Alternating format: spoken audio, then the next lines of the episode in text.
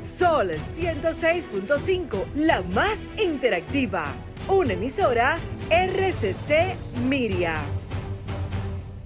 Este programa llega a ustedes gracias a Combustibles Premium Total Excelium.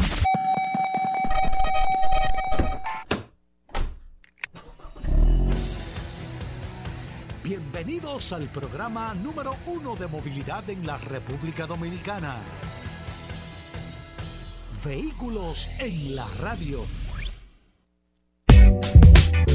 Bien amigos y bienvenidos a Vehículos en la Radio. Hoy es lunes, estamos iniciando esta semana con muchas noticias, wow, con, con informaciones importantes también en este espacio Vehículos en la Radio que usted no se lo puede perder en el día de hoy en un segundito. Siempre después del sol de la mañana, nosotros compartimos con ustedes hasta la una de la tarde aquí en la más interactiva. Sol 106.5 para toda la República Dominicana. Recuerden que estamos en todas las plataformas a través de Sol FM. Usted puede digitar con Z la palabra Sol, puede descargar la aplicación de Sol en su App Store o Google Play y ahí está compartiendo con nosotros todas las noticias e informaciones. Y recuerden que tenemos la herramienta que es el WhatsApp, el 829-630-1990, 829 630-1990 es el WhatsApp de Vehículos en la Radio para que usted pueda tener un contacto directo con nosotros e interactuar, eh, eh, mandarnos información, todo lo que quiera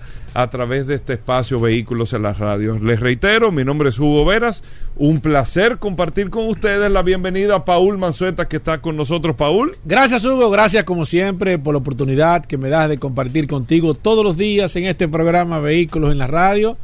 Hoy es el lunes 11 de julio. Gracias a todos por la sintonía. Un abrazo a los que de inmediato se conectan a la herramienta más poderosa de este programa, Vehículos en la Radio, el WhatsApp. Gracias por la sintonía. Hoy un lunes sumamente interesante. Tenemos una cantidad impresionante de noticias, novedades, invitados, entrevistas. La verdad que el programa de hoy está bastante bueno.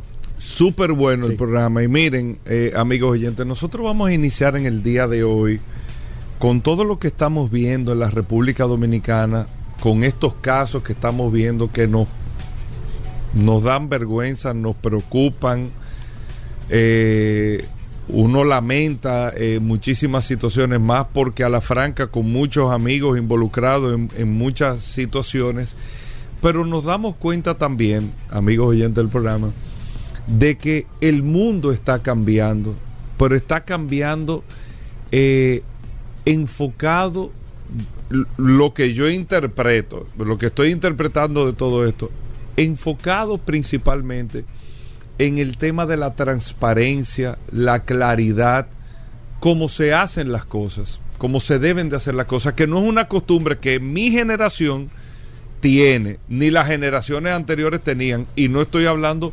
solamente de República Dominicana, sino no es una costumbre que nosotros tenemos, pero hay una generación que viene subiendo que tiene tanta información que usted, usted sabe que demanda.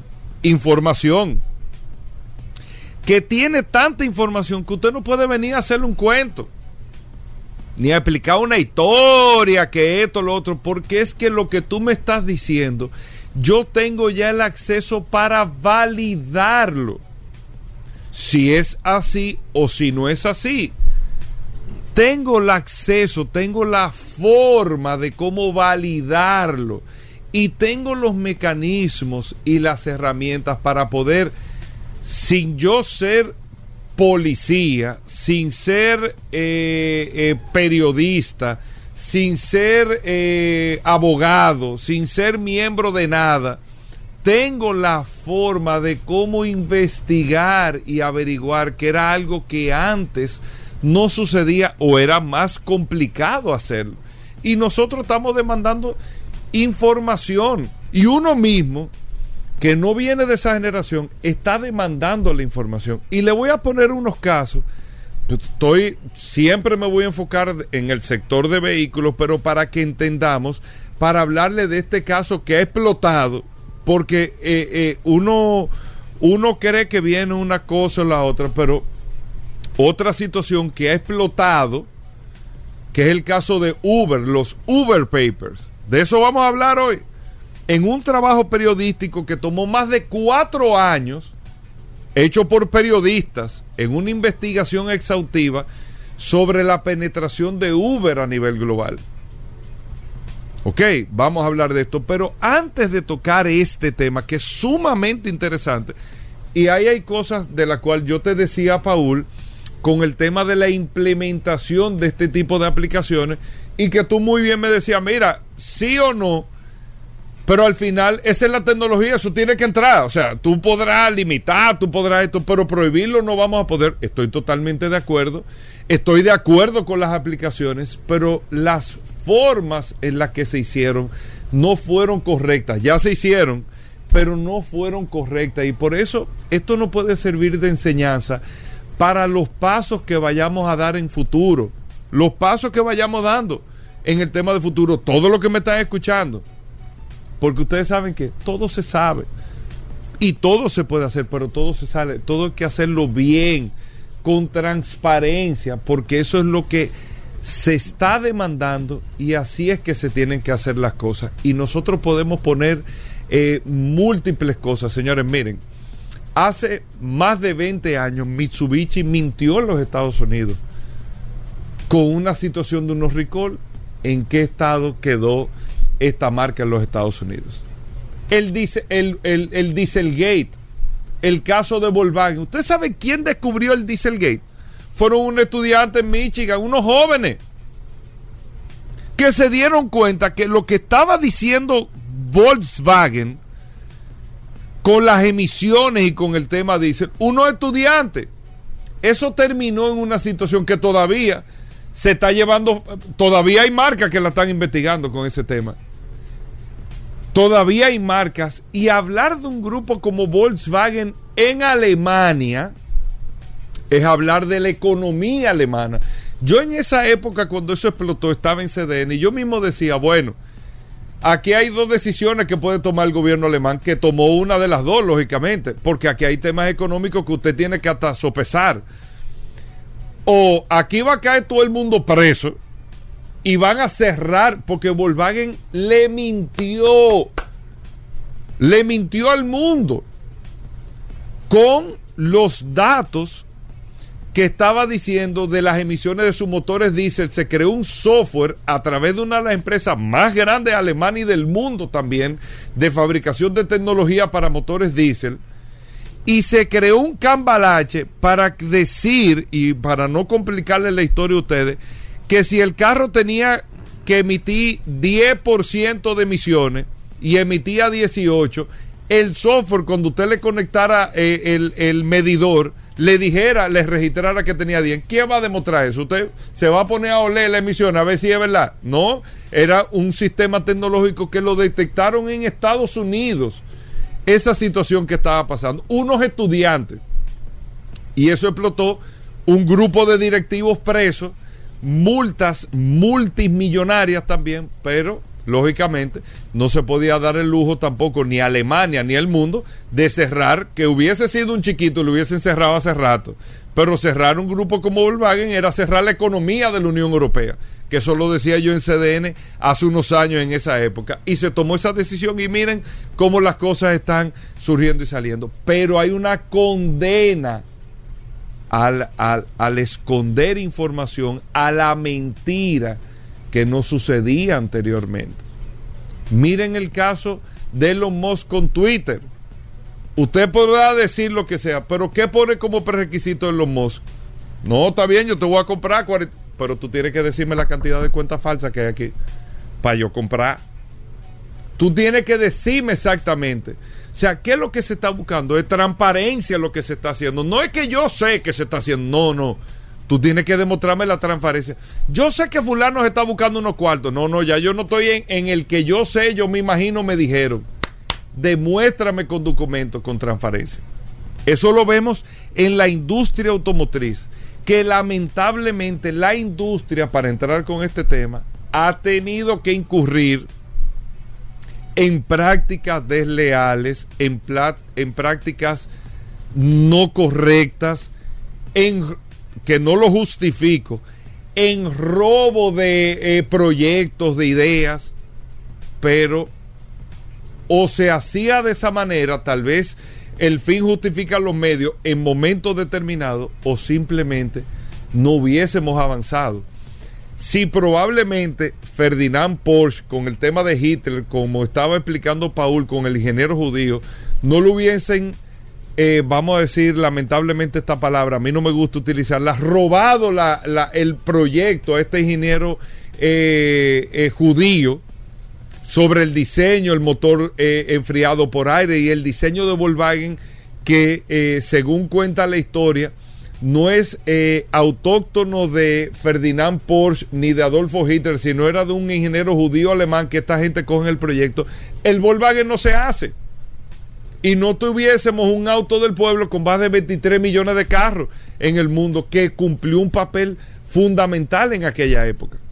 Pero eso no justifica, amigos oyentes, que se haga algo incorrecto. Ya en esta época eso no justifica. En aquella época uno podía hasta entenderlo y cómo uno, uno se iba a imaginar también eso, se demuestra ahora con el manejo de la información. ¿Me entienden lo que le digo? El sector tiene muchos antecedentes sobre este tema. Y uno de los puntos que acaba de explotar y yo que no leo en el programa, no me siento aquí a leerle artículos, quiero eh, eh, en varios puntos leerle este trabajo que hizo el periódico inglés The Guardian, El Guardián, y el Consorcio Internacional de Periodistas, que fueron los mismos que trabajaron los Panama Papers. Esta gente tiene más de cuatro años trabajando el tema de Uber, de Uber, que Uber hizo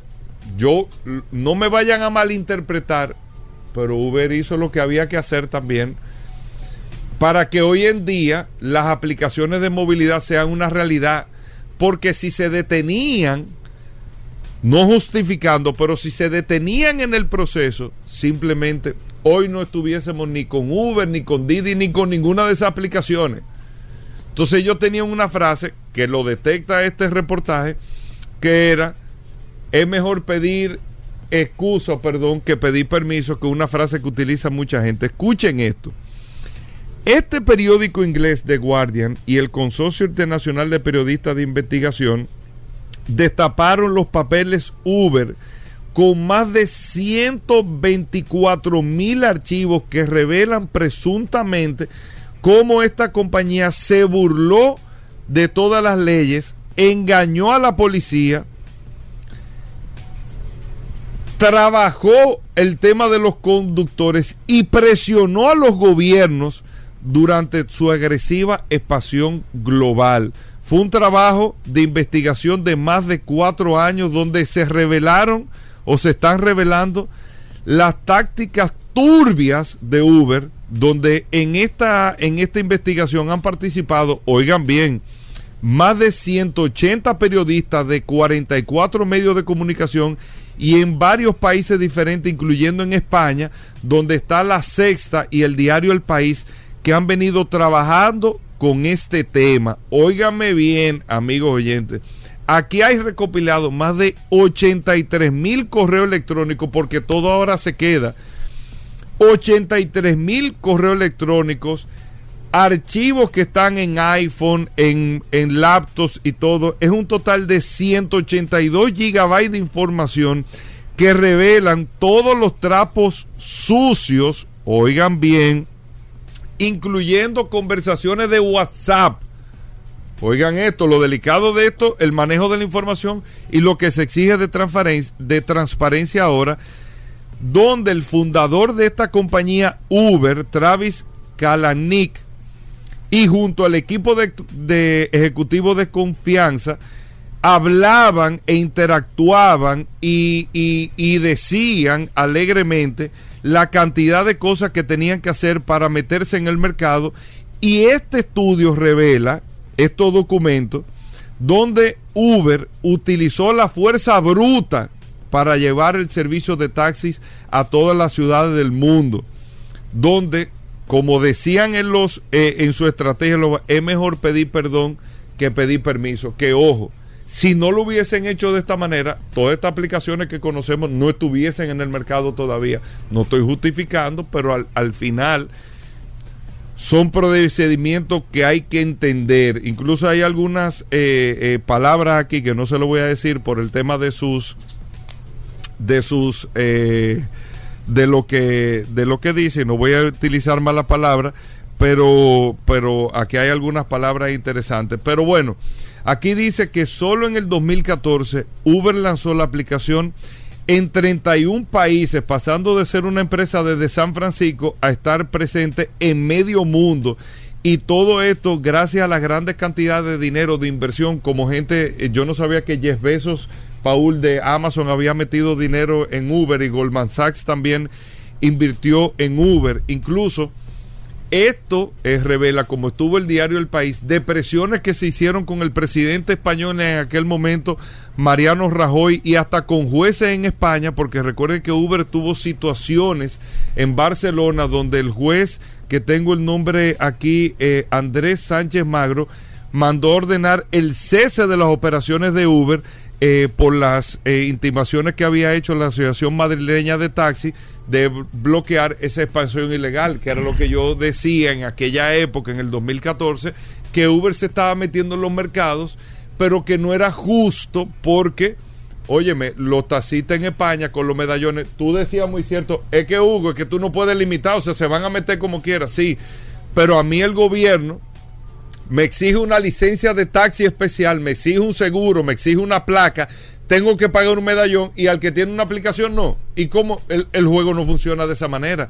Y eso fue lo que hizo en España que este juez tomara esta decisión. Pero el caso es, amigos oyentes, que incluso después de el juez en España dar esta decisión de que se mande a parar, óiganme bien, Óigame bien, amigos oyentes del programa, el responsable de políticas públicas de Uber en toda la región europea, Mark McGann, óigame bien, tiene o se le detectaron correos a todos los directivos diciendo como título ignorar el auto, ignorar la decisión y decía, ¿qué pasa? Oye, el encargado de política pública, ¿qué pasa si nosotros ignoramos esa orden? y le seguimos dando para adelante en España. ¿Qué? Retando, ¿qué pasa? Eso está ahí, eso es violaciones a todo, eso está ahí en los en Uber Papers. Lo que quiero decir esto es que Uber se demuestra según los Panamá, en los Uber Papers, según dicen ellos, no estamos diciendo, utilizó para entrarse a los mercados toda la fuerza posible toda la fuerza posible para llevar a cabo que esta aplicación pueda entrar, amigos oyentes, en mercados incluso como los nuestros. Fuerza en el sentido la persuasión, eh, incluso hay muchas aplicaciones. Con esto hago un paréntesis, no estoy hablando de Uber en este momento, pero incluso yo he participado en reuniones que me dicen, es que nosotros no somos, eh, nosotros no somos una compañía de movilidad. Me lo dijeron a mí en una oficina una vez y no fue Uber. Fue para especificar. Y yo le dije, ¿cómo, cómo así? No, nosotros somos una empresa de tecnología que, inter, eh, que, que, funge como intermediario de servicio entre personas que demandan algo. Lo otro. Ajá. Pero yo le dije, pero no será a mí que ustedes me están haciendo ese cuento. O sea, porque utilizaron muchas pericias para entrar. Y yo, no es justificando, pero uno tal lo entiende porque es que las leyes no están preparadas en ninguna parte del mundo para esto.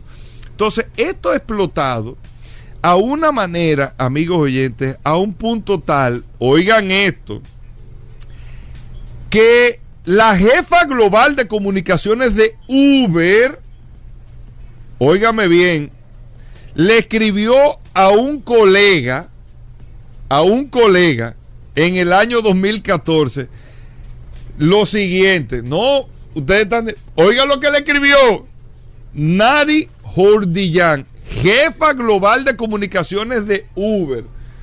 Le escribió a un colega de la empresa. Porque, es que todo, por eso es que hay que tener cuidado. ¿Usted sabe qué le escribió? Oigan esto, amigos oyentes. Es que estamos teniendo problemas porque la verdad es que somos jodidamente ilegales en todos los lados donde nosotros vamos. Porque ellos estaban conscientes que era ilegal lo que estaban haciendo o no estaba avalado en, un, en, en, en, una estructura legal en las operaciones de todos los países. Y lógicamente esto lo utilizaron no solamente ellos, sino todas las empresas tecnológicas. Cerrando con esto lo que quiero decir. Si no hubiesen utilizado esa maniobra, Uber no fuera una realidad, porque ya es legal. Ya se hicieron los mecanismos legales, ya se, se hizo todo lo que se tenía que hacer para que este tipo de funcionamiento tecnológico fuera legal. Que si no hubiesen metido esa presión de esa manera, todavía estuviésemos debatiendo en los congresos del mundo para ver si esto va a ser legal, ilegal y todo. No estoy justificando que se haya hecho lo mal hecho, pero es entender los procedimientos a veces para que eh, las cosas puedan suceder. Pero en conclusión lo que le quiero decir, y como se está haciendo y lo que estamos viviendo todo en el país, amigos oyentes de vehículos en la radio, el mundo no es el, el cambio, no es dembow, no es ponerte unos tenis, no es hablar que lo que. Ese no es un cambio. Lo que está demandando la gente, la gente, es realmente una transformación de lo que existía porque es que yo tengo otro tipo de pensamiento, porque tengo acceso a las cosas, ya yo tengo información. Si nosotros nos sentamos aquí en el programa a meterle un cuento a la gente, ¿usted cree que la gente no se lo va a creer? Ve acá, que va a salir que eh, eh, Hugo, tal vehículo, va a cambiar la caja. Eh, no, no, no, todavía, eso va a venir en dos años. Y la guagua ya está publicada. O sea, está, tú no le te estoy hablando, le estoy hablando de un disparate para que ustedes sepan, tú no le puedes hablar mentira. Porque la gente tiene acceso. Y nosotros, y yo lo pongo como ejemplo por el programa, nosotros estamos tan expuestos que hemos abierto hasta un WhatsApp. ¿Cuántos, cuántos WhatsApp? Más de 13 mil eh, eh, eh, ya cuentas de WhatsApp tenemos nosotros abiertos. Si nosotros hacemos un cuento aquí, la gente se da cuenta. Y eso automáticamente elimina cualquier tipo de posibilidad de avance, de confianza, de crecimiento, porque hay transparencia en las cosas y uno tiene que ser transparente en todo lo que uno haga. tratar de hacer, tratar, tratar, porque nadie es transparente en todo, pero tratar de ser lo más transparente posible para ser justo con el comentario. Vamos a hacer una breve pausa, venimos en un momento.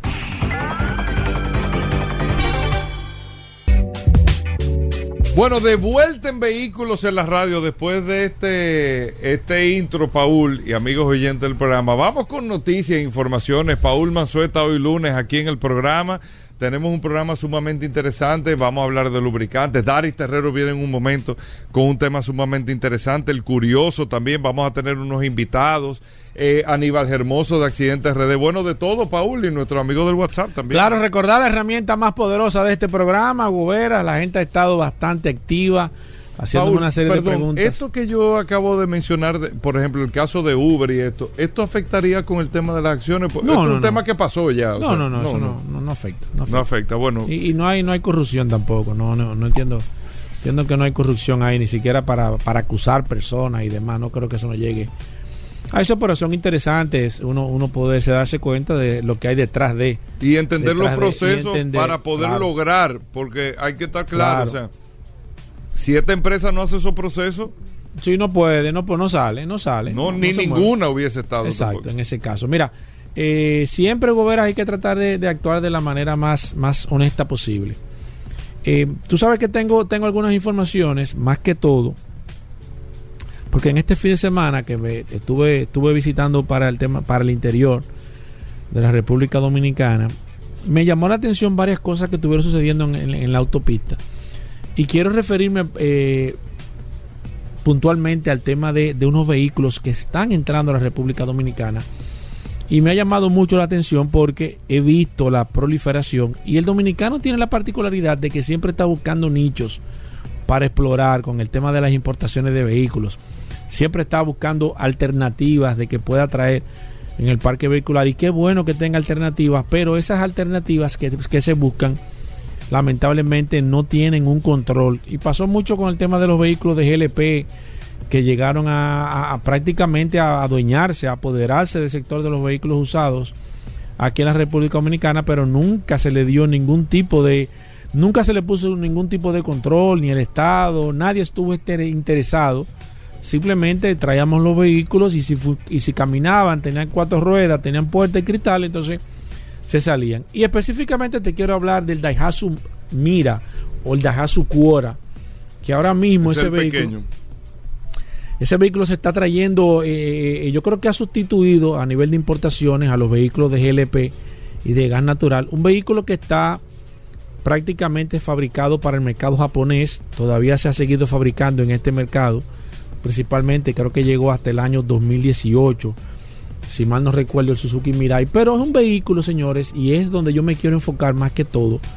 Es un vehículo que tiene limitaciones para andar en carreteras. Casualmente yo vi uno que iba por encima de los 110, 120 kilómetros por hora. Señores, ese es un vehículo que usted en la parte trasera, dos personas van cómodas, normales, pero no toma tres personas. Es, es un vehículo mucho más pequeño que el, que el, que el Nissan March, que el, que el, que el, Nissan Note, que el i10, que el Kia Picanto. Es mucho más pequeño. Ni siquiera compite en esa categoría. Para que ustedes se den cuenta que estamos hablando de un prácticamente de un microcarro. Es un vehículo muy pequeño, un motor de, de 800 a 1000 cc, el más grande, el motor más grande que ellos tienen. Y es un vehículo que no está autorizado para transitar en, autopistas en países desarrollados donde se aplique la ley, porque es un vehículo que carece de sistemas de seguridad activo y pasivo, tiene algunos sistemas, pero no tiene los sistemas eh, eh, que, demanda ahora mismo el, vehículo moderno. Y a mí me dio, y yo iba hasta con miedo cuando yo veía esto. ¿Y realmente no está autorizado para estar en carretera? Aquí sí, pero fuera no. No, no, en los Estados Unidos ese vehículo no te lo permiten, ni en Europa no, te no, en Estados Unidos ese carro no entra. No entra, pero pues por eso mismo, porque no reúne los requisitos de, un vehículo con el tema de la garantía. El, el, el, el, Hyundai sí entra y el Kia ¿Y por qué en Japón sí? En Japón lo utilizan porque Japón es, un vehículo, tú sabes que en Japón las cosas pequeñas se utilizan y no, y, no se utilizan en grandes autopistas, se utilizan en, en, los, en los sitios rurales. Porque, por ejemplo, en Estados Unidos los, las motocicletas pequeñas, los scooters, por ejemplo, tú lo puedes andar en residenciales, pero tú no puedes tomar autopistas en scooter, te está prohibido. O sea, tú lo puedes tener en un sitio cerrado. Y además, por ejemplo, los, los, las pasolas, o como le quieran llamar, eh, los scooters, como se deben de llamar, eh, una persona de 16 años la puede manejar hasta sin licencia. O sea, tú tienes ciertas reglamentaciones que es permitidas, por ejemplo, en Estados Unidos, pero hay zonas que tú no te puedes meter. Tú no has visto ninguna pasola en, una, en una autopista, en una calle rápida, porque es imposible, porque carece de los sistemas. Entonces, yo me, me, hago un, auto, una, una retrospección con estos vehículos que están transitando, personas que han comprado estos vehículos, familias completas que van dentro de estos vehículos, pero lo que más me ha sorprendido ¿Cómo usted pone un vehículo de esto a 120 kilómetros por hora en una autopista? O sea, un vehículo que, yo lo veo hasta frágil. Son vehículos que tú lo ves que no tienen las condiciones. Entonces, yo creo que más que todo, y, no le vamos a pedir mucho quizás a la autoridad de que ponga, porque va a ser imposible que le pongan un control a esto, de que usted compre un vehículo y no lo pueda transitar en la autopista. Señores, pero usted mismo, usted tiene que tener dos dedos de frente, de usted montar su familia, sus hijos, su esposa, y usted darle a este vehículo como que usted anda en un carro. Y no lo quiero, no lo quiero esto, no, no quiero llamarlo de un tema despectivo, pero hay que reconocer que el tema de la, de la seguridad de estos vehículos no está en capacidad de usted recibir un accidente de más de 60 kilómetros por hora. No están hechos para esto. O sea, no son vehículos que reúnen las condiciones para usted tener un accidente en una autopista con una jipeta o con un carro, con un camión. Imagínese usted, señores, yo no me quisiera ni imaginar qué pudiese pasar usted teniendo una colisión a más de 100 kilómetros por hora en, con, otro vehículo. No me quiero imaginar ni siquiera lo que está pasando. Y hay que ponerle mucha atención y hay que ponerle atención a estas importaciones de estos vehículos, señores, porque lamentablemente se comienza a llenar el parque vehicular, se comienza a llenar después comenzamos a ver las consecuencias que traen de nosotros poder traer vehículos. Y yo siempre le he dicho, las plataneras, como se llaman, o estas, o estas camioneticas que ustedes ven, esos vehículos no están hechos para andar en autopistas. No están hechas para usted andar en la autopista Duarte a 100 kilómetros por hora. Señores, esos vehículos no tienen ni frente. Es con los pies que usted le va a dar al carro. O sea, cuando usted choque con las piernas que usted le va a chocar el otro vehículo porque no tienen forma. Fíjense que en el frente esos huecos no tienen... Entonces nosotros tenemos que tener un poco de, de comedimiento, señores, en este tipo de cosas. Y cuando usted anda en autopista, señores, hay que tener un poco de precaución. Para finalizar, Hugo Veras, un dato que quiero dar, que la gente me ha estado preguntando. Señores, hay que ser también con el tema de la velocidad, hay que tener comedi hay que tener comedimiento. Hay muchos puestos ahora mismo con el tema de las rurales y las motocicletas y nosotros hemos aplaudido esto. Fíjense que han disminuido los accidentes en las autopistas. Han disminuido. Hay que reconocer eso, principalmente los fines de semana, porque hay muchos eh, puestos de radares. Pero hay que reconocer también, señores, que estamos hablando que la mayoría de autopistas, el máximo son 100 kilómetros por hora. El máximo que es permitido. En la autopista Juan Pablo, ¿cómo se llama la de la de la de la que va a Punta acá, la a Terrena. Esa es la Juan Pablo Juan Pablo VI. Ajá, Juan Pablo II. Segundo, la Juan Pablo II, escúsenme por la autovía del nordeste. La velocidad ahí máxima es 80 kilómetros por hora. 80, no es 100. Porque usted lo ve, usted dice, ah, yo no lo vi. En, la, en el asfalto está pintado 80 kilómetros por hora máximo. Fíjese que son dos carriles uno para ir y otro para venir y por eso tiene 80 kilómetros por hora. Entonces, usted tiene que entender que si usted lo detienen a 100, usted no se puede hacer el tonto y querer venir a justificar y querer venir a ponerse guapo con el agente de DGC que lo está fiscalizando, porque aquí la gente cuando lo, lo paran, principalmente cuando va a alta velocidad, se quiere hacer el tontillo y quiere venir a justificar, ah, pero 100 es muy poco. Deben de poner, sí, pero es a 80, usted tiene que tener eh, su contravención. Entonces, hay que respetar las leyes, señores. Aunque nosotros somos y decimos las cosas aquí de manera literal, cuando los agentes DGC cometen algún error, también hay que apoyarlo cuando ellos están haciendo su trabajo. Si ellos lo detienen y le ponen el radar y se lo muestran que usted va por encima de 100 o usted iba por encima de 80 en esta autopista, usted no puede justificar nada, ni molestarse mucho menos. Porque aquí el dominicano tiene la piel muy sensible cuando los agentes de tránsito lo paren, pero también las cosas buenas, cuando ellos la hacen, tenemos que apoyarla. Bueno, ahí está, Paul. Vamos a hacer una breve pausa. Venimos con Daris Terrero. Muchas leyes, muchas cosas hoy. Hmm. eh, Daris Terrero en un momento en vehículos en la radio. No se muevan. Sol 106.5, la más interactiva. Una emisora RCC Miria. Ya estamos de vuelta. Vehículos en la radio. Bueno, de vuelta en Vehículos en la Radio, amigos oyentes. Gracias a todos por la sintonía. Hoy lunes, Daris Terrero con nosotros, la ley 6317 de tránsito, transporte y movilidad. Y la verdad que hoy bastante interesante el tema, eh, Dari, que me contaba fuera del aire, eh, con referencia a una publicación sumamente interesante que sale en la prensa del día de hoy sobre las leyes de tránsito, el cumplimiento y todo, y bueno, y hacer una referencia con esto. Bienvenido, Dari, ¿qué tenemos? Gracias, Hugo, gracias, Paul, agradecer siempre la oportunidad que nos brindan de llegar a la audiencia de Vehículos a la Radio, por acá, por la más interactiva Sol 106.5 y este segmento hablando sobre la ley 63 y 7. La norma que rige el tránsito, la movilidad, el tránsito, transporte terrestre y la seguridad vial. Mira, Hoy sale en el listín diario un artículo que dice violaciones a la ley de tránsito que no están castigando, que no se están castigando. Y hace una serie de referencias a algunas normas eh, que ya han sido derogadas por la ley 63 y 7 y nosotros hemos querido traer a propósito de ese escrito el listado de disposiciones que fueron derogadas por la ley 63 y 7.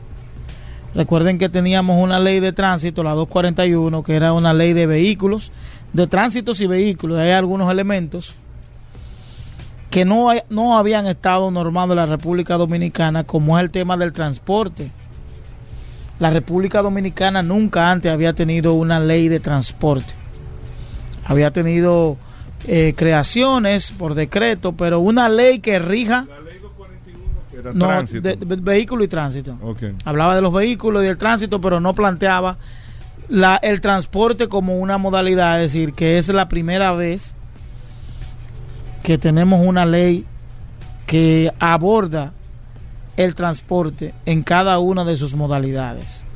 Transporte de carga, transporte escolar, transporte urbano, transporte interurbano, transporte de motocicleta, transporte de taxi, transporte funerario, transporte de ambulancia. Es decir, todas las modalidades de, trans, de transporte están abordadas en la ley 63 y antes no la teníamos. Yo quiero eh, eh, de manera breve leer las disposiciones que fueron derogadas a raíz de la, la promulgación de la ley 63 Dice que la ley número 16 del 16 de octubre del año 1963 sobre tránsito de vehículos.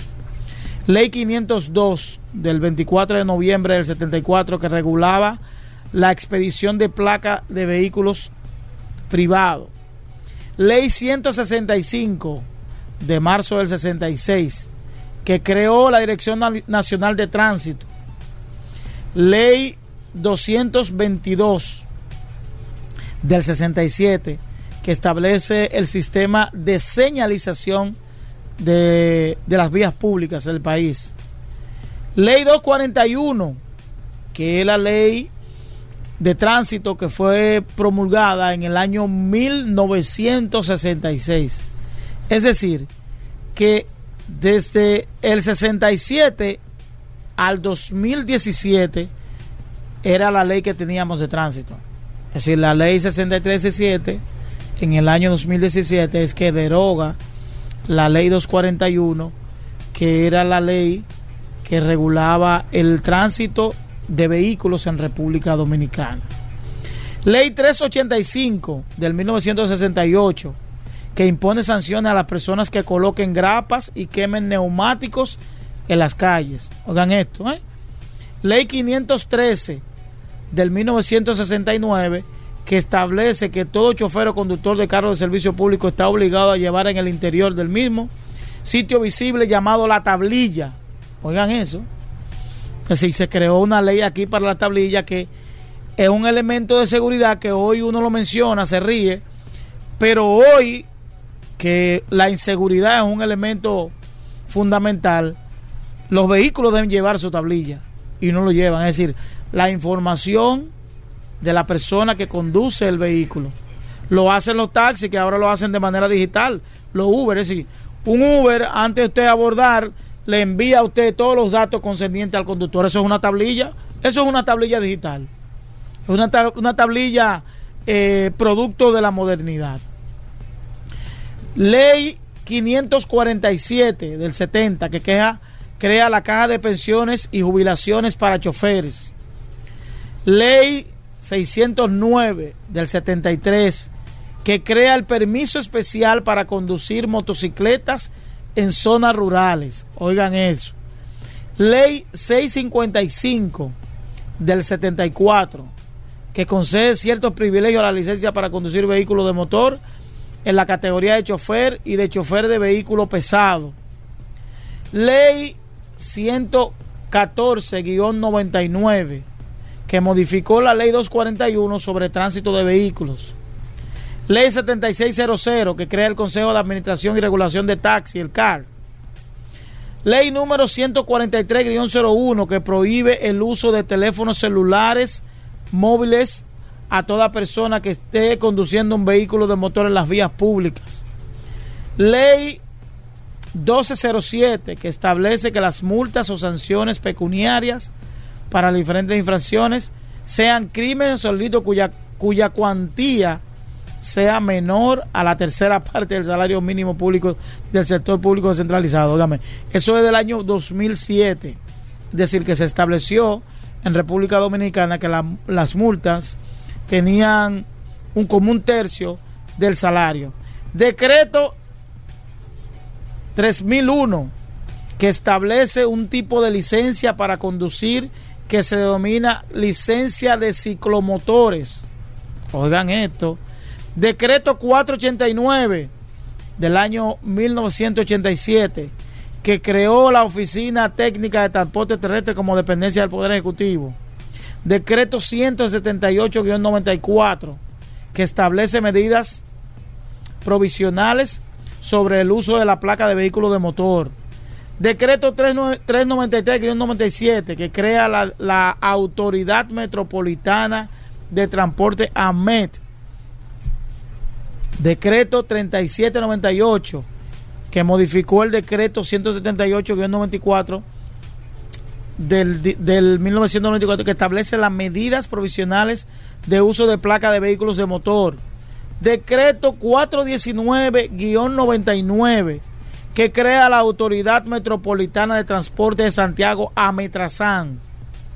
Decreto 238-01 que transfiere las competencias hasta una hora atribuida al Departamento de Tránsito de la Policía Nacional a la Autoridad Metropolitana de Transporte. Es decir, la autoridad que tenía la policía le fue cedida a la AMET a través del decreto 238-01.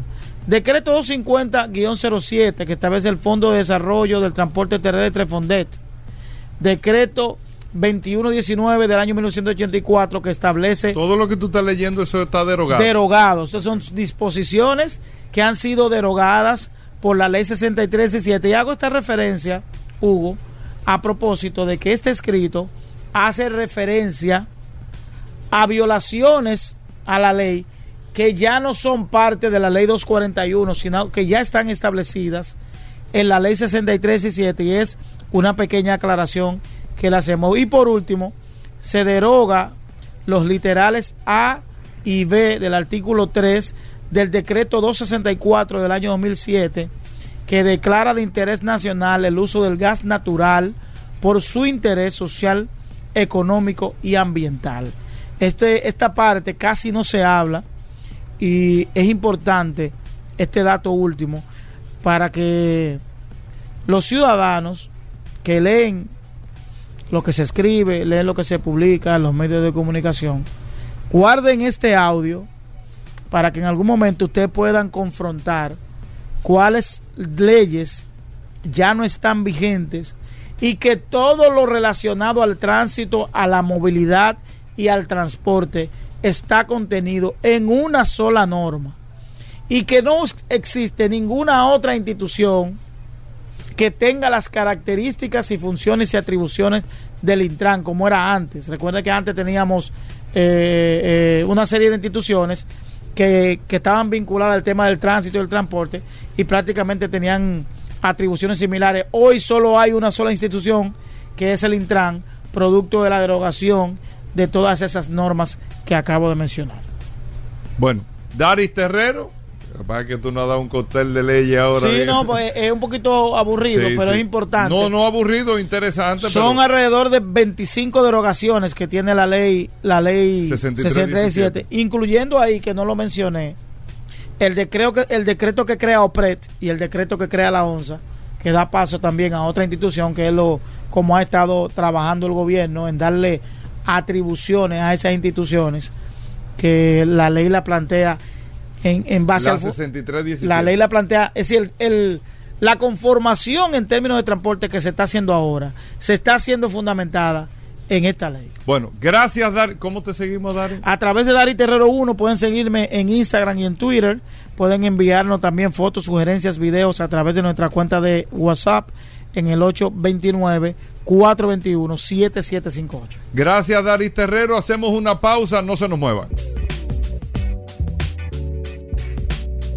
Bien, de vuelta en Vehículos en la Radio, amigos oyentes. Gracias por la sintonía. En un momento ya Pablo Hernández está con nosotros, nuestros amigos de Lubricantes Petrona. Vamos a hablar de lubricantes como cada lunes en el programa. También Aníbal Hermoso de Accidentes RD estará con nosotros en un momento, pero vamos con un poco de informaciones y noticias bastante interesantes que salen para el día de hoy.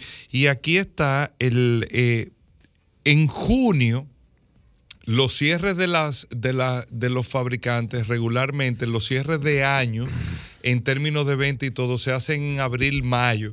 Se hacen los cierres de ventas de un año completo, no es de enero a diciembre para ellos en términos, en términos de, del negocio interno, aunque eh, si nosotros computemos el año desde enero, enero, febrero, marzo, hasta que lleguemos a diciembre en términos del comportamiento de ventas y todo, y empiezan a salir los reportes y los resultados. Y la verdad es que hay unos datos sumamente interesantes de las marcas más vendidas a nivel global.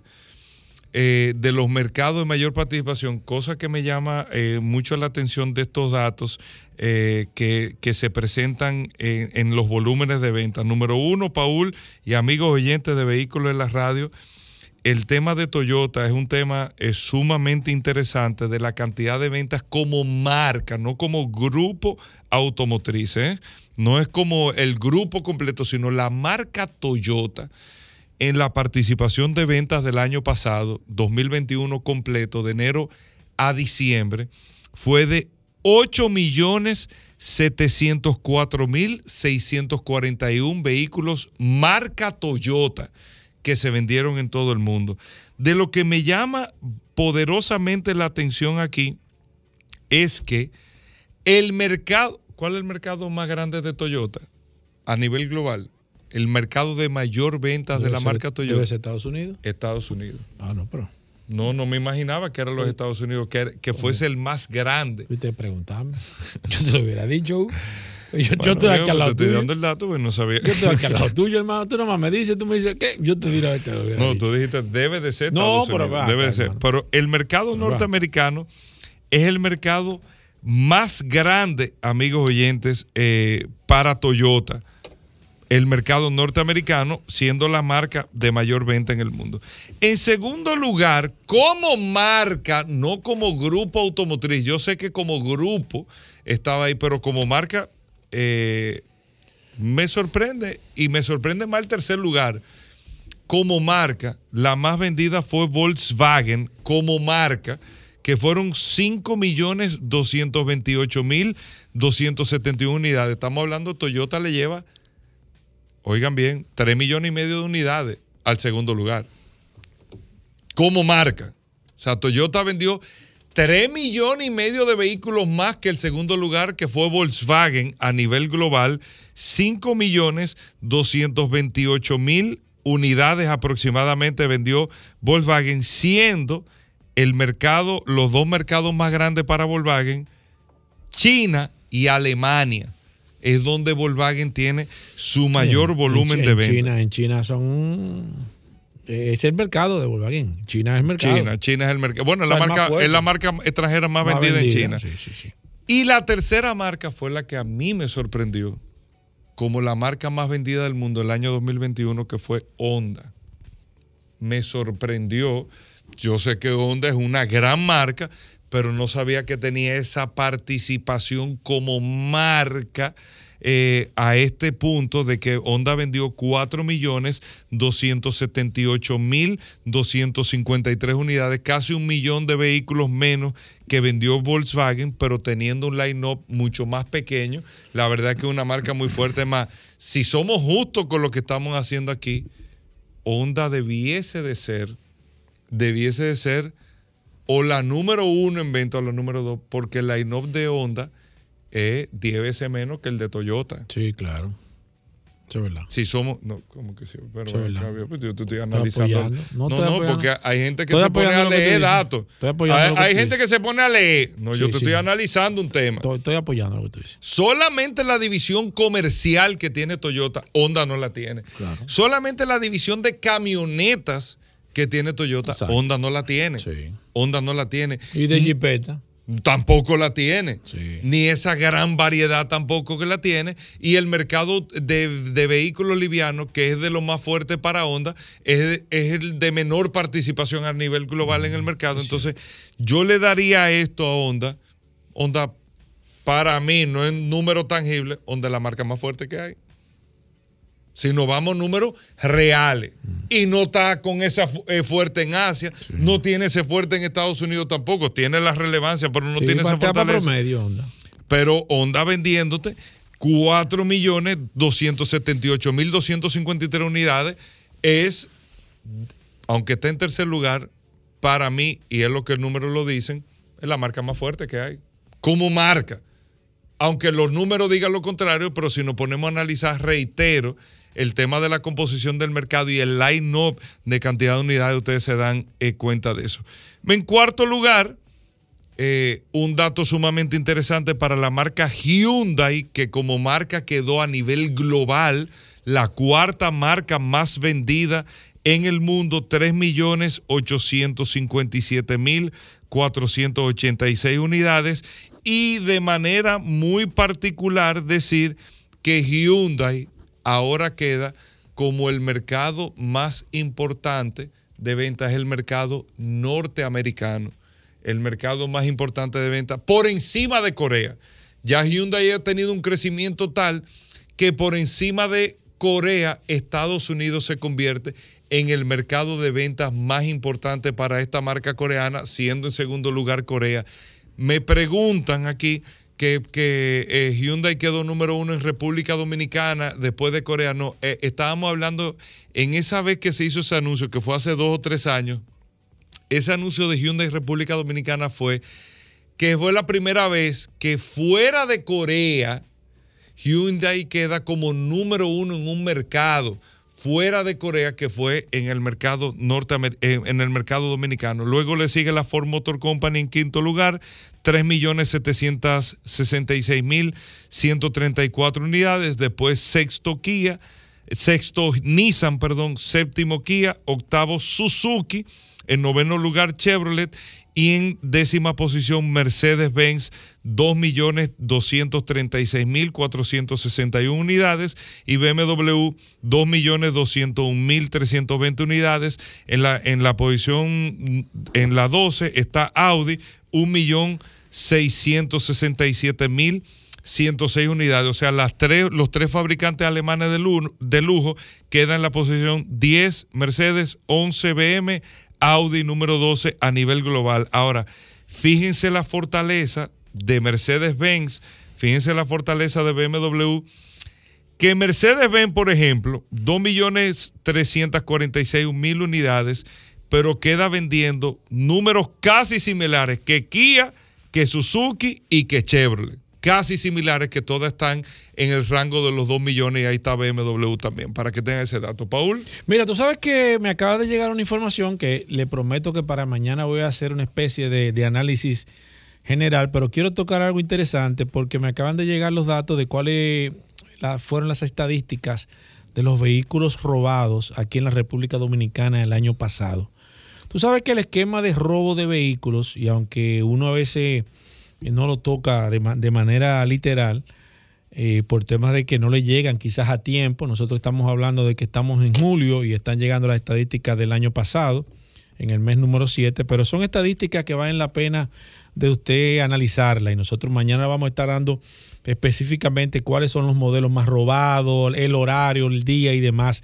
Pero algo interesante que pude ver así por encimita, Hugo Veras, y amigos oyentes de este programa Vehículos en la Radio, es que el, mercado de robo de vehículos ha ido sufriendo un proceso de transformación. Un proceso de transformación que yo entiendo que le tiene los años contados. O sea, el hecho de robar vehículos yo creo que va a ser una profesión que va a quedar en el pasado porque el nuevo esquema de los vehículos eléctricos ya no va a permitir o no va a ser tan sencillo usted poder sustraer un vehículo o usted poder deshuesarlo o usted poder eh, venderlo más que todo porque el mercado de vehículos eléctricos tiene un esquema totalmente diferente al esquema de comercialización que se ha hecho hasta el momento con los vehículos de combustión. Y fíjense cómo este proceso de transformación de la industria se va a llevar esta parte negativa y de hecho usted se puede dar cuenta de cómo están haciendo los mayores robos ahora. Ahora, escúcheme, son robos de partes robo de gomas, robo de catalíticos, robo de insignias, robo de retrovisores. Pero ya a la gente no le resulta factible robarse un vehículo completo por una serie de conjeturas. ¿Por qué no es factible, Paul? Pues yo no. pues, Pero ¿por qué no es factible no, no, un carro? No, lo que pasa es que ya el, el, es factible hacer un negocio rápido, Gobera. Es como el que entra a robar a tu casa, y, y excúsenme que pongamos este, este ejemplo, señores. Pero póngalo con carro, póngalo con carro. no, es, que es más fácil de comercializar, más rápido. Y además la ley es mucho más, mucho más floja. Al momento de agarrarte a ti con, con cinco o seis retrovisores, quizás la ley no te va a poder aplicar a, nivel penal el esquema de si te roba un carro. O sea, hablando de, a nivel general. ¿Qué te conviene hacer negocio rápido? Cuando entra un ladrón a tu casa, ¿qué es lo que busca? Pasaporte dinero en efectivo y la joya. Ya él nos está llevando el televisor, el tanque gas. Son cosas muy pesadas y muy difíciles de, mover. ¿Qué hace el, el, que se roba las cosas? Bueno, lo que se está robando es o los aros, cosas que se puedan mover rápido, que la pueda almacenar fácil Usted robarse un vehículo y llevarlo a un taller y, comenzar a picarlo, eso es un proceso. Aparte de que va a involucrar. ¿Cuál es el proceso, Paul?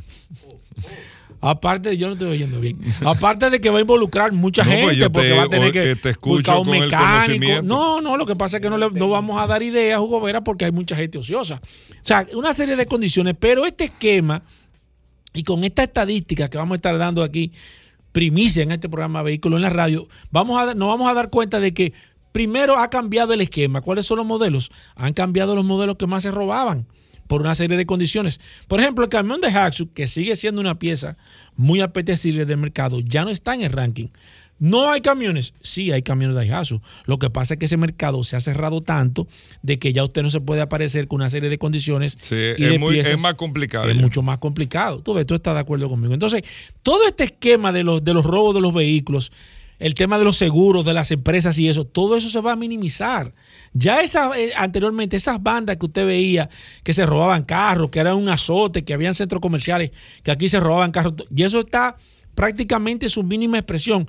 No es que no lo hagan, Quizás se lo roban para hacer un atraco, para hacer que, no sé, cualquier situación, pero ya para desarmar el carro es mínimo el esquema. Y todo esto es el proceso que nosotros hemos hablado en este programa Vehículo en la Radio, este proceso de transformación de que está cambiando este, este modelo de negocios y mañana vamos a hablar de temas estadísticos, cuáles son los modelos que se están robando, por qué se lo están robando, el horario, los días, o sea, vamos a dar estadísticamente cuántos vehículos y cuáles fueron los modelos más vendidos aquí en la República Dominicana, pero eso lo vamos a hacer me están preguntando aquí si tú puedes dar el dato mañana, si tú puedes dar el dato mañana de cuánto se le saca un vehículo robado. ¿Qué pasó? Está bien, vamos a hacer una pausa, vamos a hacer una pausa. ya estamos de vuelta. Vehículos en la radio.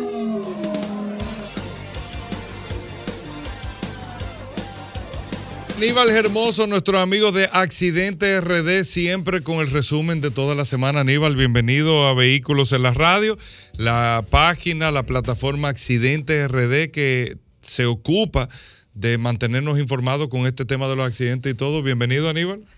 Gracias, Hugo. Gracias, Paul. Gracias, Pablo. Antes de iniciar, agradecer a nuestros amigos de Guimánfer RD, que llega este segmento gracias a ellos, Guimánfer RD en La Bonaire, San Martín, Autopista Duarte, Rómulo Betancourt y Villamella. Mira, me parece que tenemos un nuevo récord, no tenemos que estar orgullosos, pero República Dominicana debe ser el país con el récord de accidentes de vehículos de alta gama, de quizá de, Latinoamérica, vamos, para ayudarlo. Y es que la semana pasada llamó mucho la atención que un Ferrari en Moca perdió el control y se accidentó en la madrugada del miércoles, un Ferrari impactó con un poste de luz en la autopista Ramón Cáceres. En el video de seguridad se observa cómo el, conductor pierde el control al, salir de una curva. Y difícilmente una persona que tenga un Ferrari eh, transite a, velocidad bajita. Lo que hay que tener es el control. Pero sí, República Dominicana ya hemos visto accidentes de Lamborghini, de Ferrari, un país de todo. De todo, un vehículo con muchos vehículos de alta gama, pero también con muchos accidentes. El otro accidente que llamó muchísimo la atención fue la 25 de febrero, donde un joven cruza la avenida y es impactado por el carril en contraflujo que se habilita para agilizar el tránsito. Muchos culpan a esto de, del carril en contraflujo, dicen que no debería ser, el joven iba cruzando, no vio para el lado contrario y lo arrolló. El tema es que el joven cruza debajo de un puente peatonal es lo que llama muchísimo la atención. El accidente ocurre porque el joven no utilizó el puente peatonal, que de hecho no es que se utilice mucho por un tema de, de que también las personas minusválidas no pueden utilizar este tipo de, de estructura, ya por eso se han dejado de fabricar, pero donde hay un puente peatonal, obviamente es para usarlo. En la autopista Duarte, en el tramo Bonao, si va a Santo Domingo, una patana atravesada tuvo un accidente, se perdió muchísimo tiempo porque fue completamente bloqueado el tránsito. Al principio se pensaba que era que el conductor se había dormido, pero luego salieron testigos afirmando que un conductor de una camioneta transitaba en la autopista Duarte en vía contraria, por lo que el patanista perdió el control y fue lo que causó el accidente. En tema de vehículos incendiados, que no se puede quedar, tenemos unos cuantos reportes en el parqueo de Utesa, Santiago, en la avenida San Vicente de Paul. ¿Se saben las causas de esos incendios?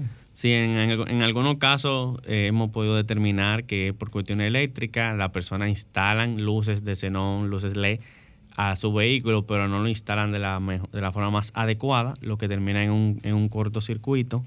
A veces son malas instalaciones de, de equipo de gas, que le ponen equipo de gas también que no, no de la mejor forma y terminan en una fuga y se incendian. De hecho, han ocurrido incendios por cosas incluso tan simples como que los polos de la batería están mal, mal ubicados, mal puestos y esto causa una chispa que termina en incendio.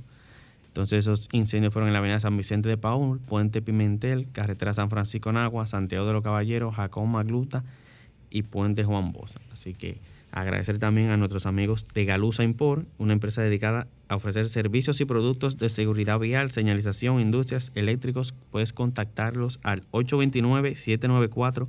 4433 Galusa Import. Bueno, gracias Aníbal Hermoso. Accidentes RD, para cualquier información, ya lo saben, pueden seguir en Instagram la página Accidentes RD. Hacemos una pausa, ya vamos a hablar de lubricantes y tenemos un tema que Pablo nos va a plantear ahora en un momento, no se nos muevan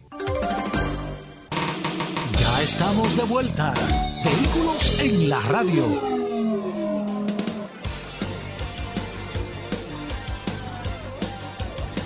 Bueno, Pablo Hernández está con nosotros, nuestro amigo de Lubricantes Petronas. Pablo, eh, quiero aprovechar porque no nos hemos comunicado con Juan Carlos Padrón, que está eh, fuera del país, antes de que hablemos de Lubricantes Petronas y aprovechar tu eh, seguimiento que le da a la Fórmula 1. Yo no pude ver la carrera este domingo eh, brevemente, ¿qué, qué, qué, qué tal la carrera, el Gran Premio de Austria? Exactamente, el gran, eh, muchas expectativas se generaron alrededor de, nuestro amigo Max Verstappen. Él sí pudo conseguir la pole y hubo carrera sprint el sábado. ¿Y ganó no fue? No, no, ganó, ganó, ganó Leclerc, Leclerc eh, en primer lugar, segundo lugar nuestro amigo Max Verstappen y en tercer lugar Hamilton. Sí, ahí en esa, en esa, eso fue la carrera del domingo, la carrera de sprint fue eh, nuestro amigo Max Verstappen, que es el que se consideraba. Ahora, ¿qué sucedió? Empezó a tener una degradación de goma eh, antes de tiempo en el, equipo de Red Bull. Nuestro, el, también Checo Pérez tuvo un incidente con Russell en la primera vuelta y quedó en último eh, cuando cayó en la grava, se le maltrató el vehículo, no pudo salir a tiempo, ya perdió una, una, una vuelta y se quedaron, se quedaron fuera de la, de la competición, pero fue muy, interesante, muy Bueno, lubricante Petronas. Eh, Recuérdense que lubricante Petronas es representado por Magna Motors en República Dominicana y cuenta con todas las homologaciones y certificaciones de los fabricantes de motor. Lubricante Petronas tiene desde las viscosidades 0W20 hasta 20W50. Estas viscosidades es lo que queremos hablar hoy. Hugo, ¿tú sabías que ese, ese término SAE es la Sociedad de Ingenieros Automotrices, que son los que determinan qué es la viscosidad. La viscosidad es cuando nos llaman los, los oyentes y nos preguntan, ¿qué viscosidad debo de utilizar? La viscosidad es lo que se ha determinado, el fabricante del motor ha determinado cuál es la viscosidad que requiere, y existen aceites monogrados. Viscosidad es el, la resistencia a fluir de un, de un aceite, es la resistencia de ese líquido a ser más eh, espeso o menos espeso para que lo podamos entender en términos más llanos. Y esa resistencia es la que crea la película de protección dentro del motor, entre otras muchas acciones que tiene el aceite. Pero esa viscosidad es importante que usted recuerde que es el diseñador del motor la que establece, la que le pide al, que hace el lubricante. Yo requiero un lubricante cuya viscosidad en frío sea tal número acompañado de la W y luego el siguiente número, que es la, viscosidad o lo que es el aceite en temperatura de trabajo. 5W30, la viscosidad en encendido, necesita el ingeniero que lubrique en la parte más fría, en la parte más arriba del motor al momento del arranque. No solamente tiene que ver con la, la temperatura del motor, sino también la temperatura ambiente. Por eso, muchos fabricantes tienen viscosidades distintas por la región de trabajo. Esto es importante que usted lo conozca y que lo sepa. Por eso cuando nosotros nos referimos a vehículos importados desde Estados Unidos, la viscosidad es muy diferente, según el fabricante, para nuestra región versus Estados Unidos. Bueno, eh, el, el tema República Dominicana, la viscosidad ideal, Pablo Aceite? La viscosidad ideal es la que recomienda el fabricante para nuestra región. Pero en el caso de los vehículos japoneses, desde los años 2010 a 2016, japoneses 5W30, dependiendo algunas especificaciones. En el caso de algunos otros, que son como el Honda, andan entre 0W20. Los coreanos, Kia y Hyundai son San John y los demás, andan en 5W30 y cuando se recomienda en otro mercado, varía la viscosidad dependiendo de la motorización y el tipo de, vehículo. Bueno, aquí está Pablo Hernández, amigo oyente. Todos los lunes viene, gracias a Lubricantes Petrona, a orientarnos en materia de aceite. El aceite del vehículo, eso es lo que te dice eh, la durabilidad, qué tanto te puede dar honor el vehículo si tú le pones o no correctamente el aceite, el lubricante. Tú puedes poner incluso, tú le puedes poner Petronas, pero con el número la viscosidad incorrecta y vas a tener un problema. Y ya, y ya Aunque tengas el mejor aceite, si la viscosidad no es la que corresponde. Está botando tu dinero y afectando el motor. Cualquier pregunta de lubricantes. Aquí a esto Pablo Hernández es un especialista en materia de lubricantes. 809 540 1065 el teléfono de la cabina. 809-540-1065 y recuerden que tienen el WhatsApp del programa 829-630-1990. 829-630-1990. Cualquier pregunta del aceite, del tipo de vehículo que usted tenga, aquí está Pablo para responderla. ¿Sí buenas? Sí, buenas tardes. Adelante una pregunta. Eh, entonces, si yo voy a Estados Unidos y compro un vehículo, un Ford, un Mustang, un lo que sea, y, por default dice que hay que echarle 5W20, cuando llega a República Dominicana, ¿qué aceite hay que echarle entonces? Es una gran pregunta. Muy buena pregunta. Mira que mencionaste dos marcas americanas. Estamos hablando de Ford y General, de General Motors, también la parte de General Motors, Chrysler. No, dice Ford y Estados Unidos. Todo lo que son motorizaciones, GM, Ford, Chrysler, eh, Lincoln, todo lo que tiene que ser con motorizaciones americanas, el fabricante recomienda la misma viscosidad para ambas regiones. ¿Quiénes cambian la viscosidad en O sea, yo lo compré en, en Seattle, allá arriba en Estados Unidos, lo traje para acá, el mismo aceite. El, mismo la número misma viscosidad de aceite que recomienda el fabricante, porque es el fabricante que determina. Aunque el mercado inicial para la venta de ese vehículo es Estados Unidos, ellos también trabajan con la misma, las mismas categorías en la gran mayoría de sus motores para el mercado de lo que es las distintas regiones. ¿Quién cambia? ¿Quién cambia? Vehículos japoneses en algunas de las categorías, estamos hablando de categorías que entran a nuestra región, y vehículos coreanos. Ambos, ambas categorías eh, cambian viscosidad aquí. Vamos. ¿Sí buenas? Sí, sí buenas. Adelante. Eh, mi pregunta es una. Eh, yo pensaba que el aceite para hacer un cambio influía con el tiempo de uso de un vehículo. Yo tengo un vehículo 2016 y si tiene bastante kilometraje, entonces no creo que debo cambiar el mismo, lo mismo que dice el tablero. Tienes que mantener la misma viscosidad. Si Eso es algo que uno entiende, que la gente siempre entiende. que, tiene 200 mil kilómetros. No, es que no hay en ningún manual de ningún fabricante se recomienda un cambio de viscosidad por kilometraje. Se cambia, se cambia la viscosidad en casos muy extremos de desgaste muy prematuros, a cosas que empiecen a consumir porque no existe el mantenimiento, porque te bricaste el mantenimiento eh, correspondiente, empezó a, desgastar el motor, hiciste algo fuera de, de los rangos normales del vehículo, entonces empezó a generar un consumo de aceite fuera de lo que nosotros hemos hablado, ya que es menos de un litro entre cambio y cambio en algunas, en algunas, en algunas excepciones, pero no es recomendable cambiar la viscosidad siempre y cuando no se presente un desgaste prematuro. Perfecto, voy con estas y buenas. ¿Sí buenas? Hola. Buenas. Adelante. Sí, Hugo, buenas.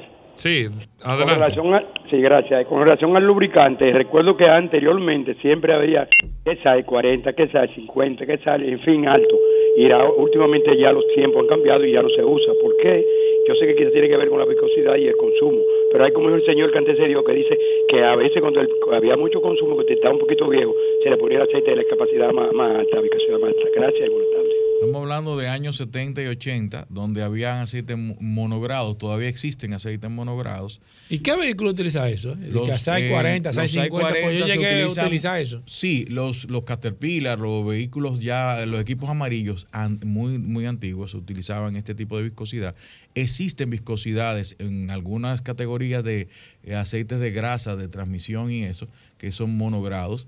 Existen algunos, algunos motorizaciones de dos tiempos que existen, eh, se utilizan aceite monogrado y plantas eléctricas. También los de alta generación, lo- los que usan para las plantas eléctricas ahí en Itabo, ese tipo de, de- de- de- de empresas, utilizan eh, monogrados, aceites monogrados para su refrigeración.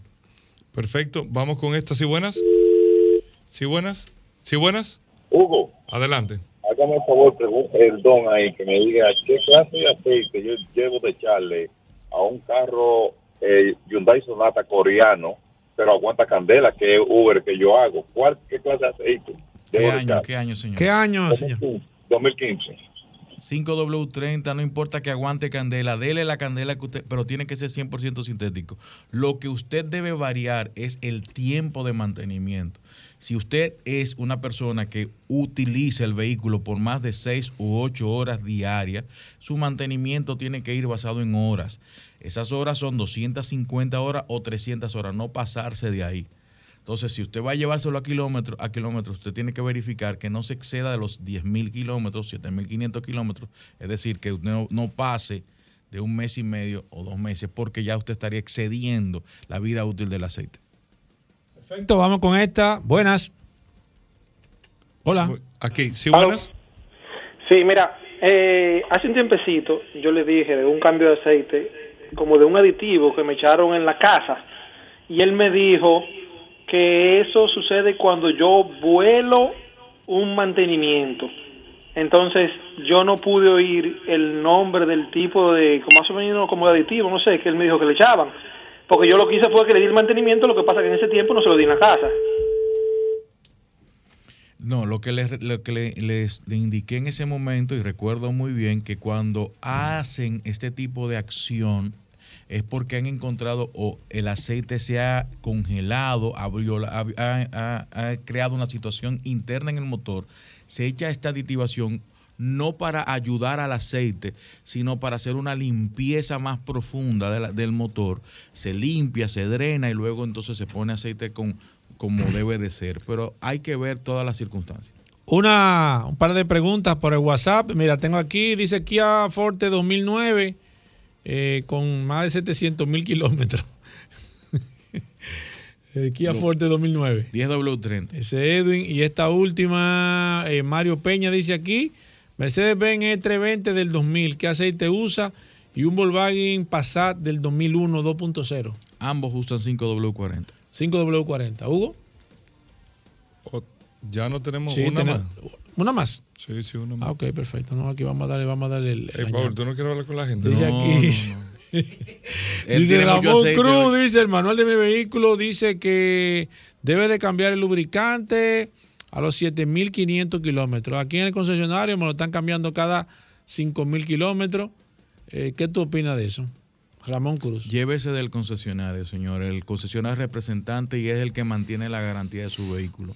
No, no es el manual. El manual no va a ser el que va a hablar por usted. Es el concesionario. Lubricantes Petronas, Recuérdese Pablo. que el lubricante Petronas es representado por Magna Motos en República Dominicana. Usted puede conseguir. ¿Por qué usar Petronas? Usted puede utilizar lubricantes Petronas porque nosotros garantizamos que usted pueda guardar y mantener la garantía y la vida útil de su motor porque nosotros contamos con todas las homologaciones y, certificaciones de los fabricantes para utilizar nuestro producto. Usted puede cambiar aceite lubricante Petronas, ¿usted sabe dónde? En TDC, en la Monumental, ahí cerca de la República de Colombia. Si está por el millón, nuestros amigos de Maprex, ahí están haciendo centros de mantenimiento con mucho, mucho cuidado. Serviteca frente a la OIM Cardafa en la zona oriental, nuestros amigos en Santiago, el centro de Gomas Bello, SP Automotriz en los kilómetros, Avenida Independencia, nuestros amigos de Autocraft en la marginal, antes de usted tomar carretera hacia el este, puede cambiar lubricante Petronas, Autocraft en la marginal de las Américas, Lubricento Rochelle si está en Higüey, Centro Precision 4x4 en San Isidro y nuestros amigos de Centro de Goma Trinidad en la Romana, también nuestros amigos de la Rotonda en la Romana. Y si está en Punta Cana, Bávaro o en cualquiera cerca de las, de las sucursales de soluciones automotrices, usted puede cambiar lubricante Petronas. Ahí está, amigos oyentes de vehículos en la radio. Nosotros hacemos una pausa. El curioso. En hmm. un momento nos Dios mío. Somos Sol, la más interactiva en Santiago y el Cibao Central. Sintonízanos en los 92.1. Ya estamos de vuelta. Vehículos en la radio. Bueno, de vuelta en Vehículos en la radio. Rodolfo, mira, hay muchas quejas de los oyentes de Vehículos en la radio. Hoy es lunes. Bueno. La gente te está acostumbrada a escucharte con solo curiosidades todos los días en el programa. Sin embargo, Está faltando varios días, Rodolfo. ¿eh? Está faltando varios días, la gente lo pide. Mira qué tranquilo está este programa. No, yo te lo estoy diciendo, yo te lo estoy diciendo el lunes. Yo espero, hoy es lunes. Cuando yo no venga con una el jueves no viniste ni el viernes tampoco. Que no venga con un TBT. No, no, no. Aquí hay que poner reglas en este segmento. No, no, pero pero hay que decir, que esto se te está yendo de la mano. Tú lo sabes que el WhatsApp se reventó el jueves y el viernes. la gente diciendo gracias a Dios. cuando se estaba agotando el tiempo decía, "Pero y Rodolfo no no va." Sí. Lo pusieron más temprano. Hugo, tú chequeaste lo que él va a decir hoy. Tú lo filtraste. Vengo duro, vengo duro. Tú lo filtraste. Solo curiosidades en vehículos en la radio. Pero antes, antes. Eh, primero, Magna Gasco en Mano Oriental, señores, la gente de autoclasificado. Autoclasificado. como siempre, agradeciendo a todos los redes escucha de vehículos en la radio por ese clamor que han presentado a nuestra, ante nuestra ausencia. empleado de él. Gracias, Gomera, gracias, Paul, la resistencia Mansueta por siempre ser el cambio de reversa contrario que nos ayuda a cambio de reversa contrario? ¿Qué? Recuerden a todos que Manda tiene su casa en la zona oriental, en la avenida San Vicente de Paul, esquina Doctor Octavio Mejía Ricard, con un moderno chorrón totalmente climatizado de la marca Hyundai, BMW y Mini by Autos clasificados. Un equipo totalmente calificado por Hyundai Motor Company y BMW International que lo harán vivir una experiencia inolvidable al momento de usted adquirir uno de nuestros vehículos con Magna Oriental y Magna Gacue. ¿Qué tenemos para entrega inmediata? BMW X5 Diesel, dos filas, tres filas. BMW X5 en package. BMW X5 híbrida. Tenemos BMW X1. Tenemos BMW X4. Tenemos BMW X3. Tenemos BMW X6. Entrega inmediata. Entrega inmediata hoy mismo, señores. Hyundai BMW está presente en Mando Oriental. Tenemos una amplia exhibición en nuestro salón.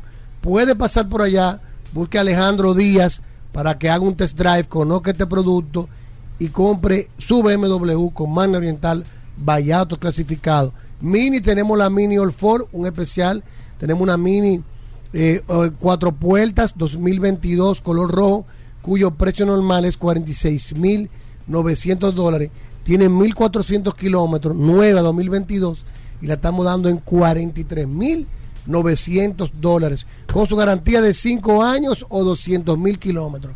Recuerden todos que la marca BMW tiene la, garantía, la mejor garantía del mercado, con 5 años de garantía o 200.000 kilómetros, y que los primeros 40.000 kilómetros o 3 años, todos los mantenimientos están incluidos en el precio. Llámenos 809-224-2002, 809-224-2002. En la marca Hyundai tenemos para entrega inmediata la Hyundai Staria de pasajeros mecánica y automática diésel y también la tenemos de carga. Esa es la Hyundai Staria, el nuevo modelo que, que continuó del H1, es la Hyundai Staria, tenemos para entrega inmediata. Tenemos camiones Hyundai H100 desde 21.995 dólares. Doble cabina también tenemos. Entrega inmediata, los Entrega inme- camioncitos. Entrega inmediata. Tenemos también volteo de 3 metros, el HD. Mira que no habían. ¿eh? Ahí lo tenemos para entrega inmediata en zona oriental. Es el volteíto pequeño. El de 3 metros cúbicos, exactamente. Tenemos también Hyundai Tucson que vamos a estar entregando a final de mes. Hyundai Cantus Full que vamos a estar entregando a final de mes. Hyundai Santa Fe que vamos a estar entregando a finales de mes. Es decir, tenemos inventario. El que anda buscando un Hyundai BMW o Mini, tenemos la y mayor que parte de los modelos. Rodolfo, que tú le recibes el vehículo, tú le cuadras la operación que quieras. recibimos tu vehículo usado. Si tiene una deuda la saldamos y con la diferencia aplicamos el inicial. Le recordamos a todos los radioescuchas que son vehículos nuevos, cero kilómetros, importados por Magna Motors by Autos Clasificados. Y Sí. ojo, ojo, que tú dices que la gente sepa, usted tiene un carro que cuesta un millón de pesos, debe 500 mil pesos en el banco y el inicial son 200 mil pesos del que va a comprar o 300 mil pesos, Rodolfo te devuelve en efectivo los 200. ¿eh? Te lo devolvemos en efectivo. Usted debe 500, pagamos los 500. Si el inicial del carro nuevo son 300 mil pesos, aplicamos los 300 mil pesos de inicial al carro nuevo y los 200 que sobran se los devolvemos en Que efectivo. te capitaliza ahí. Que te capitaliza. ¿Dónde está Managasco y Mano Oriental? San Vicente de Paúl, esquina Doctor Octavio Mejía Rical, ahí está Mano Oriental, Vallato clasificado. Si no puedes cruzar para la zona oriental, tenemos a Managascue, justo frente al Centro de Ginecología y Obstetricia en la Avenida Independencia. Un showroom de la marca Hyundai, una tienda de repuesto de la marca Hyundai y un taller autorizado para los mantenimientos preventivos. 809 224 2002 809 224 2002 llámenos o escríbanos y nosotros le vamos a redireccionar a la sucursal que más le convenga. Bueno, solo Hugo. curiosidades, Hugo. amigo Hugo. Mira, se me salió una, Hugo. una sonrisa. Hugo. Rodolfo, Hugo. la gente está esperando primero. varios días, Filtra más de primero. cinco días que llegara el día de hoy, Ay, lunes, para escucharte, escuchar al curioso, Hugo. Al, al, al, al real historiador del automóvil y tú de sabes- todo lo que tiene que ver con los Tú vehículos. sabes que el lunes pasado él al cometió- Nuria Piera Ey, del- de, los vehículos. Mira, tú sabes que el lunes pasado él se ponchó. El martes fue un desastre. Gracias a Dios no vino ni miércoles, no, no, ni jueves, ni viernes. no, no fueron yo espero que esta Tú semana, tú yo espero que, tú la- que esta semana que comienza hoy. Que la gente tiene expectativas muy altas, que ese es el problema de este segmento. Sí, sí. Que la, gente, tiene expectativas muy altas. expectativa alta. Entonces este viene, viene con un... co- De que tú sabías ¿Cómo que- este, Rodolfo? Tú Rodolfo, sabes que hay un refrán que dice que si nunca esperan nada de nadie, nunca te decepcionarás. te estoy diciendo Sí. que él Pero es la gente espera de Sí, ti. Este coaching. tienen la expectativa. Este, este es el segmento de coaching. Ok, Rodolfo. Coaching en la radio. Solo curiosidades. Solo curiosidades, Rodolfo. Solo, cur- Vamos, Rodolfo. Solo curiosidades. Tú sabes, Hugo Veras, Tú estás hablando con un amigo tuyo. que el curioso no. eh, en estos días le quité la capota al Jeep. Y hay un accesorio que uno siempre se coloca al momento de andar en un automóvil en los días soleados, precisamente en el Caribe. El tapasol. Las gafas de sol. Tú eres un Hugo, amante de las gafas de sol. ¿Tú Hugo, te recuerdas la boleta que tú Hugo, tenías? Sí. Siempre uno, cuando se monta en un Blanco, carro. viejo. cuando Yo tengo unos lentes blancos. Cuando uno se monta en un carro, Esto era con, mal. con, con el, con el, el alien. Sí, sí, sí, sí, sí. duraron mucho. Esto Sí. empezó La mal. Esto, La crisis hace que la cosa te dure mucho. Sí, mira, Rodolfo. esto Tú te montas en un vehículo y como que va acompañado empezó siempre mal. De ese accesorio Esto empezó mal. y hermano. más aquí en el Caribe que a tú no te le hace falta para manejar, para poner tu, tu gafa de sol. ¿sí? Esto, esto empezó Tu mal. Hugo. lente de Tu sol. lente de sol. Esto empezó Claro. mal, ¿eh? Pero eso Esto empezó muy mal. vehículo. Eh, claro que sí. Esto empezó muy mal, ¿eh? Claro Ahorita sí, mete un anuncio. Ahorita mete un anuncio de una tiene- óptica, Hugo. tiene que No. ver- Y tiene que ver con movilidad. Ahorita viene. Bueno, ¿cuál es el origen de los lentes de sol? ¿Y qué tiene que ver eso con un carro? ¿Pero qué tiene que ver con carro? Porque tiene que ver con la movilidad, porque se ha utilizado inclusive en, en varias áreas de movilidad para proteger al piloto. Tú lo sabías, eso Bueno, voy, a- realmente. voy a llegar Bueno, ahí. realmente Voy sí. a llegar ahí. te lleva de eso, si te Perdóname. lleva de eso. realmente es un elemento de seguridad Si dependiendo lleva- Pero si voy a llegar ahí. la aplicación. eso. realmente. Quiero hablarle la Ustedes historia. traen la todo- cosa por la greña. Este, este programa no se puede de lujo de ustedes estaban tirando patas y después venir y que aterrizarlo. Todos a la mala. los radioescuchas, la de- mayoría de, reloj y y de la que pulsera. estamos aquí utilizamos lentes de sol al momento de conducir un vehículo o una motocicleta.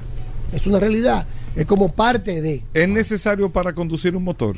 Pregúntale al, al Mabay. Yo tengo un, un- un motor con cosas. Ah, pero, baja. Pero mi, ca- eso- mi eso- cago con visera. Pero eso es lente de sol. No, eso es no, como- no, la es visera, una visera. La visera. Lente, la lente es visera que, tintada que es te- el origen es que te de agarren aquí, lentes de en la sol que es cabeza. para proteger la visión de es los el rayos origen. solares. No, claro. no, no. Espérate. Espérate, Vamos a escucharlo, vamos a escucharlo. Hugo, esto Dame- va mal. La primera, chance, la primera lente de sol, no como se conoce, tiene un origen 12.000 años atrás en la una tribu esquimal que, que creó en base de huesos y madera como una especie de lentes, pero sin cristal, que te lo ponía para oscurecer cuando los rayos solares se reflejaban en la nieve, causaban ceguera.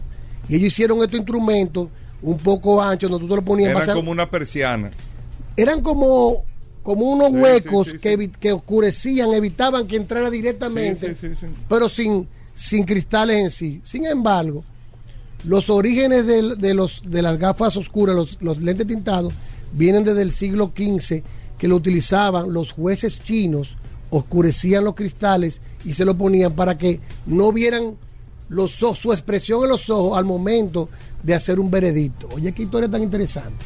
Y también, en el año 1752, un científico, buscando mejorar la visión de los pacientes con sífilis, que eran hipersensibles a la luz, tintó los cristales verde y amarillo, programa que es eran, varias, eran bien costosos en el momento porque eran gafas para los pacientes con sífilis, ya tú sabes en ese ¿Qué momento. programa es este? Era un tema médico ahí. Era un tema médico.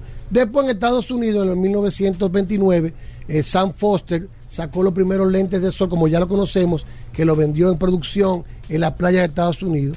Pero en el año 1933, los pilotos de, eh, de la aviación de Estados Unidos se quejaban de que al momento de hacer maniobras tácticas en el aire, los rayos solares le molestaban ante los ojos y de ahí eh, el ejército, eh, la Fuerza Aérea de Estados Unidos contrató a la, fabri- a la compañía Bosch Lomb para hacer lo famoso que ya conocemos, ray que eran lentes antirreflejo. Cabe decir que ray viene el nombre Ray Banner, que significa...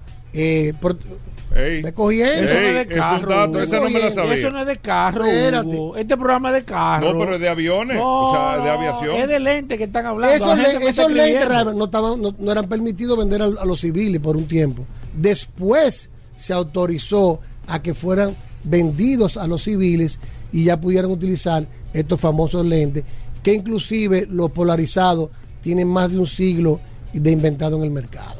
Y esto permite, ha, ha ayudado es el lente más vendido, el aviador de, Claro. de Ray-Ban. ha ayudado mucho a proteger a los conductores y pilotos al momento de utilizar sus vehículos.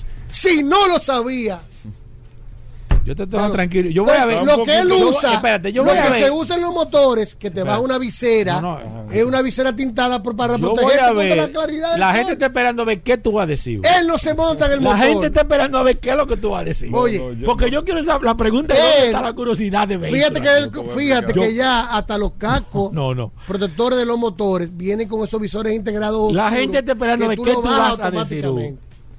¿Qué Que él utiliza eso, pero no se imaginaba de dónde La venía. gente está esperando a ver Y lo que es el papel, es el papel No, del Pablo, curioso. eso, sí, la gente no, está, no, la no, gente a expectativa. decir, yo te voy a decir. Porque la gente está en expectativa esperando a ver No, no, yo te cuál va a decir, ser no, lo que, qué es lo que tú mira, opinas. Rodolfo, está interesante, la, la curiosidad está interesante como tema general, pero tenemos que tratar, tenemos que tratar de enfocarla claro. al tema directo, o sea, el- o sea, está interesante, ¿eh?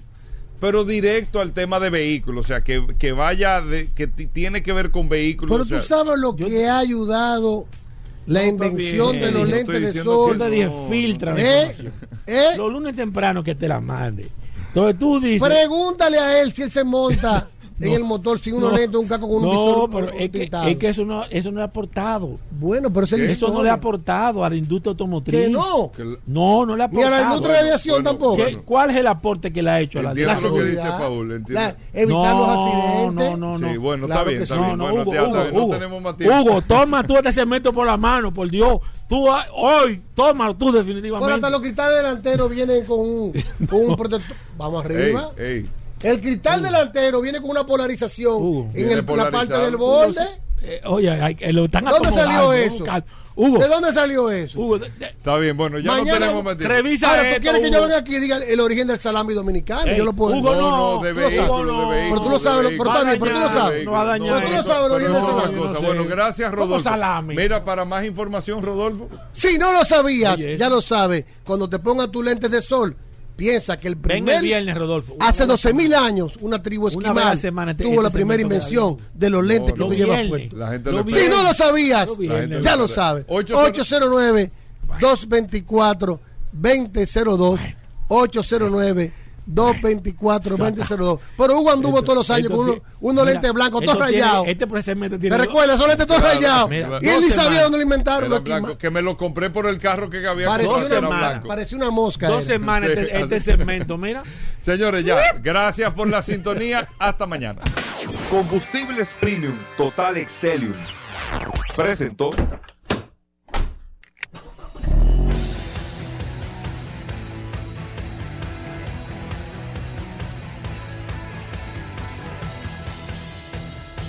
Vehículos en la radio. Sol 106.5, la más interactiva. Una emisora RCC Miria.